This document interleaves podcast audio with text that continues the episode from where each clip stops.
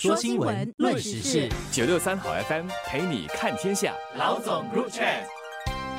你好，我是吴欣迪，联合早报总编辑。你好，我是罗文燕，华文媒体集团营运总编辑。今天呢，就来跟大家谈一谈一则垃圾新闻。啊，那不要误会啊，我要谈的这则新闻，它不是垃圾，不是没有用的，而是说这则新闻呢是跟垃圾有关的。早报星期天的头条报道了一则大家比较少看到的新闻。他引述了新加坡时装协会的调查报告说，新加坡每人每年呢平均丢弃了九件服饰。整体来说，我们新加坡可回收的纺织垃圾量达到了两万到四万公吨之间。还有呢，少过百分之十五的纺织垃圾最终是被回收了，或者是重新利用了。其余的百分之十五，也就是说绝大多数的是被焚毁掉了。那么他们所收集到的数量还有很多。但对我来说，最抓住我的眼球的就是这一点，关于说每人每年呢平均丢弃了九件服饰。因为呢，如果你要丢的话，一般上就表示说自己是添了新的服饰，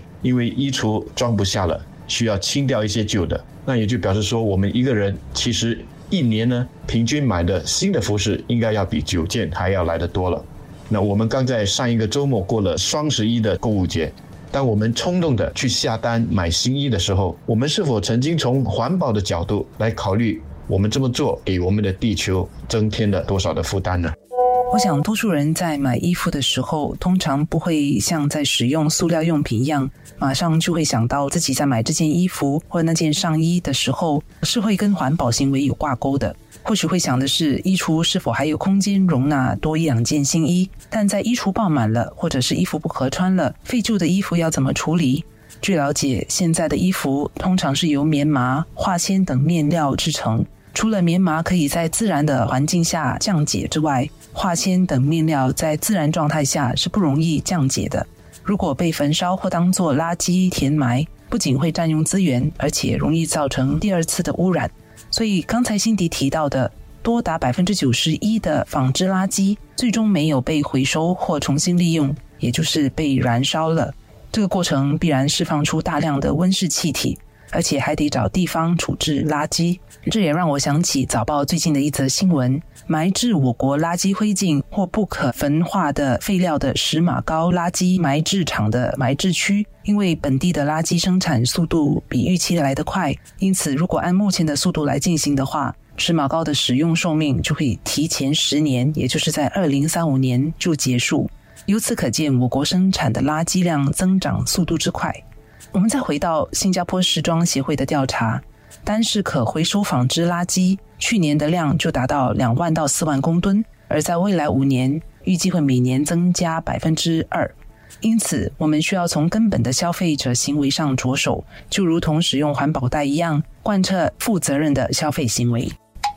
新加坡时装协会的会员当然就是卖时装的，而既然他们卖的是时装，就跑不了是要以纺织品的时装为主。因为呢，时装服饰虽然也包括了皮革，甚至包括了少量的金属，但基本上就是以纺织品为主。那么协会这一次主动的去做这个调查。主要呢是要了解说本地的纺织品的回收的生态，另外呢也要跟其他的国家和市场来做对比，以便建立说我国未来的纺织回收的这个方向。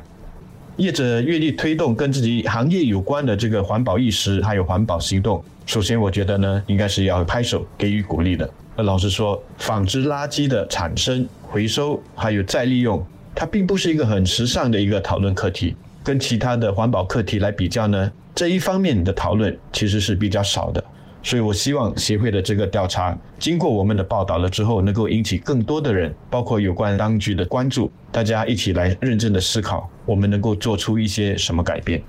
要有实质的改变，一方面是从生产环节和消费需求着手，另一方面可以从提高回收效率方面来改善目前的情况。从回收方面来看，我国的整体回收率仍然有相当大的改进空间。刚才谈到了可回收的纺织品最终被回收的比例只有百分之九到十五，这个比例显然是相当低的。但为何这么低呢？一个相信是消费者本身没有这个意识，另外一个原因是回收的过程不是我们把物品扔进蓝色回收桶就得了。环境局在回复早报的询问时候说，纺织一般由纤维混合物制成，也有铁链和塑料纽扣等配件。使用的染料也不同。全球的纺织业、回收业都面临挑战。此外，回收需要很多的人力，过程也很繁琐，而再生的材料的质量也相对的比较低，所以这些都是回收过程的实际挑战。除了环境局的回收处理过程之外，以及比较多人所知道的，通常会在新年把旧衣服捐赠给救世军等慈善机构之外，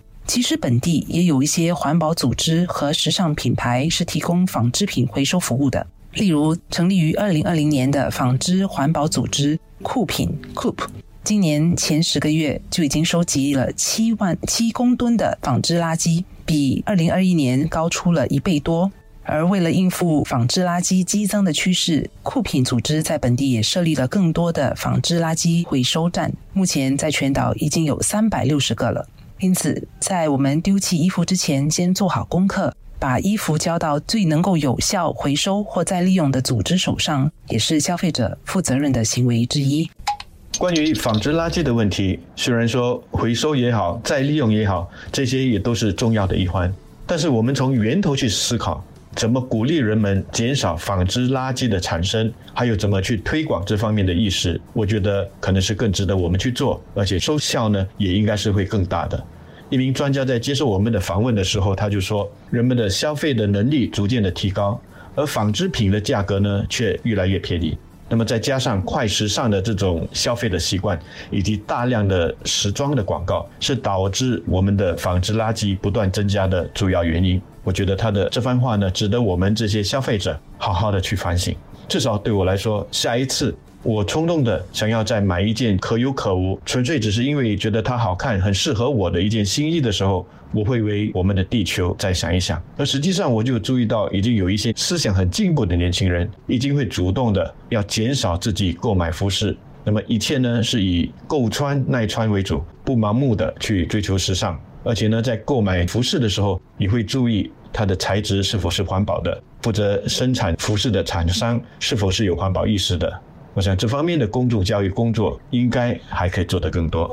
回收只是环保的一环，我们拒绝或减少消费，或所谓有意识的消费，才是治本的要素。商家自然也应该负责任的制作比较环保的衣服和服饰，但商家也需要消费者有这样的需求来推动。必须是消费者用实际的行动来减少频频买快时尚的冲动，以及选择绿色纺织品品牌的服饰，才能进一步启动一个良性的循环，实质性的做出改变。政府也可以扮演角色，适当的通过教育民众或设立更多便于有效回收的基础设施，并且不断的改良和自动化这个过程，来提高整体回收的效率，同时也提高国人对于环保的意识。新加坡的整体环保意识确实是有待加强，我们的步伐也似乎比其他发达国家和社会来得相对比较慢。这点从我们最近才落实在超市一次性塑料袋收费就可以看得出。国人其实整体而言，对于回收的概念也不是特别清楚，或者也没有贯彻到生活的方式里。因此，从这方面来看，新加坡确实需要加油。